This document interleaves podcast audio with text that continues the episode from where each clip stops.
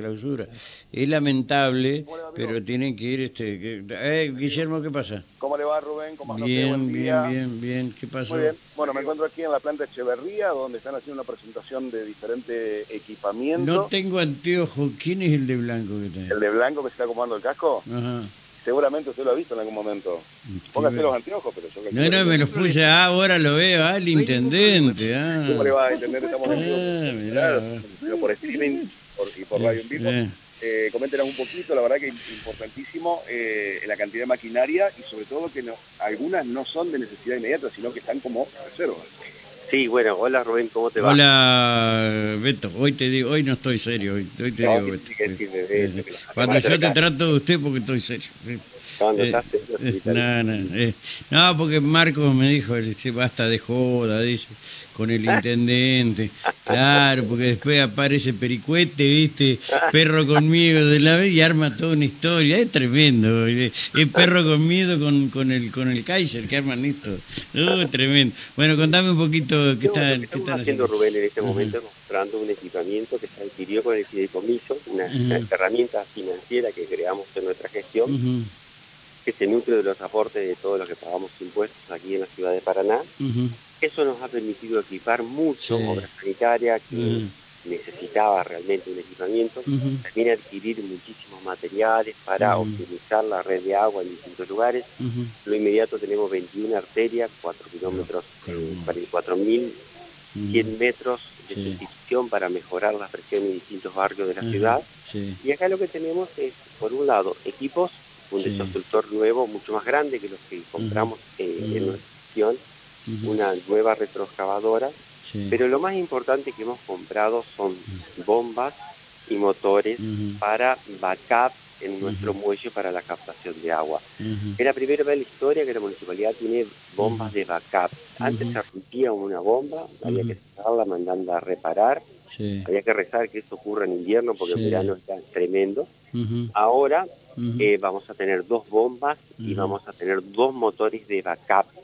Uno ya colocado, si hay algún Sí. inconveniente, directamente se lo pone en funcionamiento Sí. y no hay ninguna eh, situación de provisión de agua a la ciudad de Paraná. También hemos adquirido las celdas protectoras de este equipamiento. Algunos de esos motores durante mucho tiempo hemos conectado directamente a la red.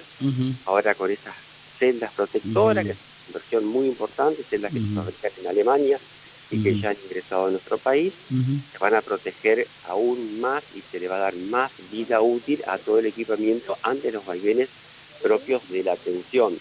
Y también se ha adquirido mucho material y mucho equipamiento para el trabajo diario del personal de obras sanitarias. Ujú, queríamos mostrar porque esta herramienta es una herramienta moderna de gestión que nos está permitiendo esta, esta inversión y lo que está en proceso de adquisición también son tuneleras para efectuar reparaciones y extensiones de agua ujú. directamente sin romper el asfalto, sin romper las veredas, porque va directamente como, como cuando uno lo ve va como un hierro y Sí. se lo guía como en una eh, un Sí. rayo X, que eso haciendo el agujero en la tierra, luego se Ujú. pasa el caño y Ujú. se evita de esa manera estar rompiendo la asfalto, la vereda. Sí, la verdad que es buen, buen, buena tecnología que acá ya se usó en el tema de la de, de los como es de, de las cloacas, ¿sí?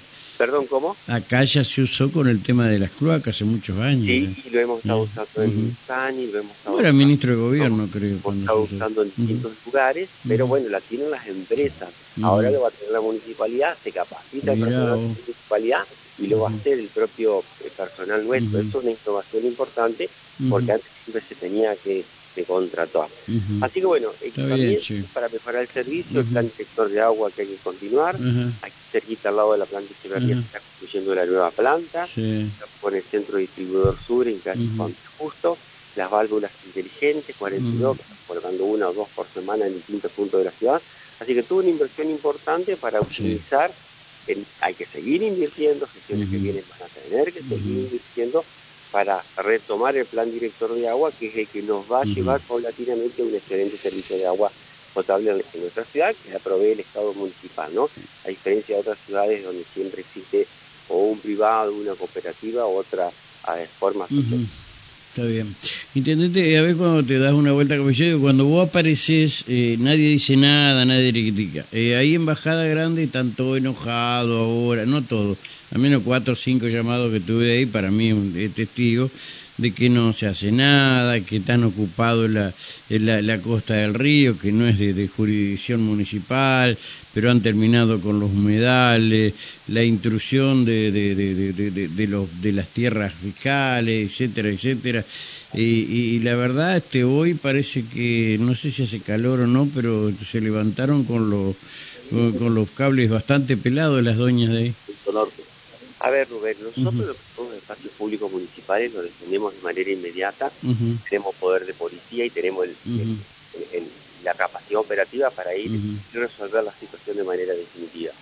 Ahora, hemos ido a la justicia, hemos ido al gobierno nacional, porque hay muchas tierras que son fiscales, que son de que son de otros organismos nacionales, que nosotros no tenemos jurisdicciones para abordar. Es como en un privado. Hay que hacer la denuncia en la justicia y la justicia a través de fiscal y la fuerza pública que tiene que desalojar el sistema de impulsamiento, que molesta, por supuesto. La gente trabaja toda una vida para comprarse un terreno, para tener y a veces ve que en los mejores lugares de la ciudad va algún vivo y se le intrusa, o algunos, peor, todavía hasta venden sí, para construir. Conocemos esta metodología. Nosotros, nosotros cumplimos nuestra tarea, nuestra etapa, pero no podemos avanzar solamente, y les puedo asegurar porque hemos metido denuncias, hemos ido personalmente, hemos pedido la intervención de la justicia y también hemos eh, eh, advertido al gobierno federal, al gobierno nacional, a ferrocarriles de esta situación, y no solamente es en Bajada Grande, también en todo lo que es el recorrido de las vías del tren, hemos podido mantener que no haya ningún incruzamiento nuevo, pero en distintos años hacia atrás, como puede ser, Rubén, en distintos lugares de la vía, sobre todo desde Racedo hacia el oeste, está muy, pero muy incruzado. Eso falta de presencia del Estado cuando tuvo que estar. exactamente. Ya un día lo vamos a charlar. Intendente, gracias por estos minutos. ¿eh? siempre, gracias. Un abrazo. Muy amable. Gracias. Eh, gracias, Guillermo. Eh, la verdad, eh, estuve bien. Estuviste bien, ¿oye? Pregunte, pregunte, pregunte, pregunte, pregunte, pregunte, pregunte. Acá, acá dicen que usted tiene Una, una, deuda culinaria eh, por, por, una corbata. Capaz que usted ya sabe. No, no, lo de la corbata no sé, porque si vos me hablas de corbata, eh, vamos a hablar de una mexicaneada. Eh, claro, eh, hablar de corbata, eh, acá mi, vecino sabe de estas cosas porque antes estaba en una división neurálgica, ahora ya está retirado, no, tiene, no sabe nada, no vio nada, perdió la memoria. estaban en, en, el sector de narcotráfico, ¿sí?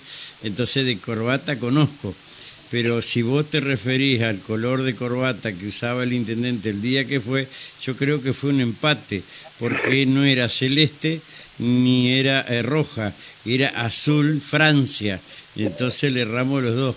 ¿sí? no hay deuda culinaria. Claro, no hay deuda.